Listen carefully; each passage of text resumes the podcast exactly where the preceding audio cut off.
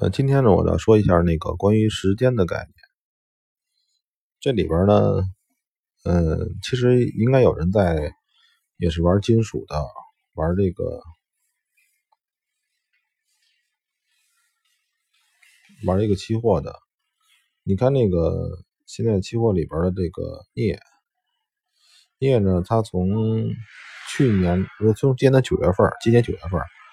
到现在是来了一个大的一个抽屉，就是抽抽屉的这样的形状的一个一个价格变化。从今年九月份到现在三个月，三个月呢，从一万到了一万五，从一万五又回到了一万。呃，用了三个月时间，有可能是镍这个东西啊，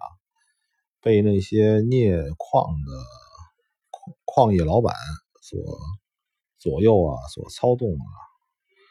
因为镍是世界行为嘛，世界的话，老国外的话也有很多这种行为。但是呢，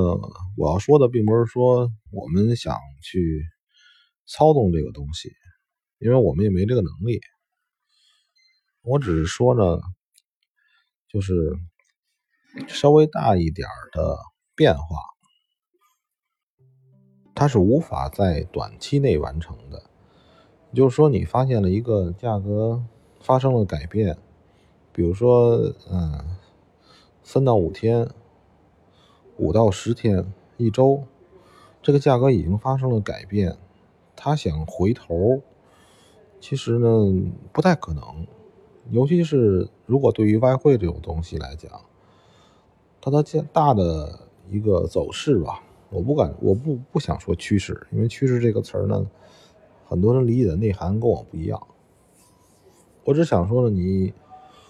你做的时候呢，你可以做单边市场，就是说我尽管我做的是小时间区域，但大的时间区域呢，一定不要违背，否则呢，你的资金利用率会太低，等时间太长。这个当然这个问题以前我也说过，我这次节目想谈的问题呢，其实是一个。一个总的资金的资金盈利率的问题，咱们你可以算一下啊，按照你的所设的仓位，假设你这个按照你的方向走了，你就咱们我举个简单例子啊，假如说你的一万美一万美金账户，你做了那么个一手，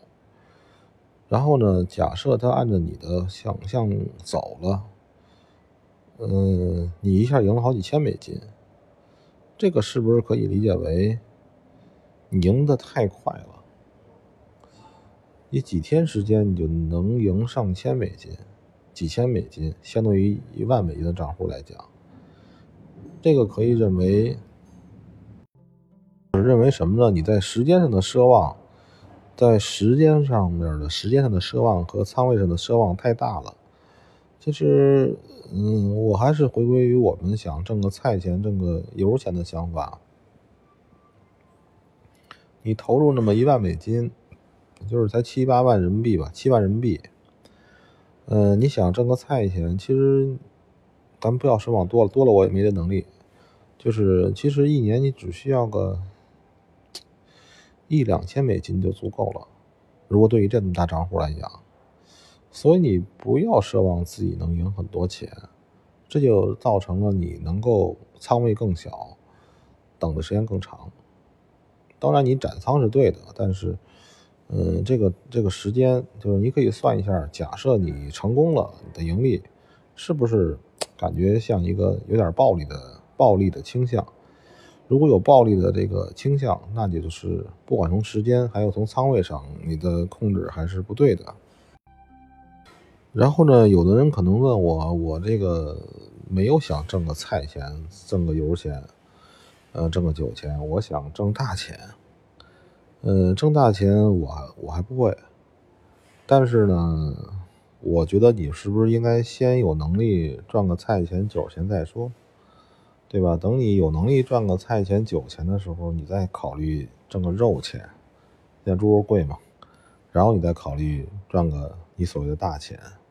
对吧？这个东西呢，一上来说你能赚大钱，嗯，那个行为不端，不知道这帮人怎么想的。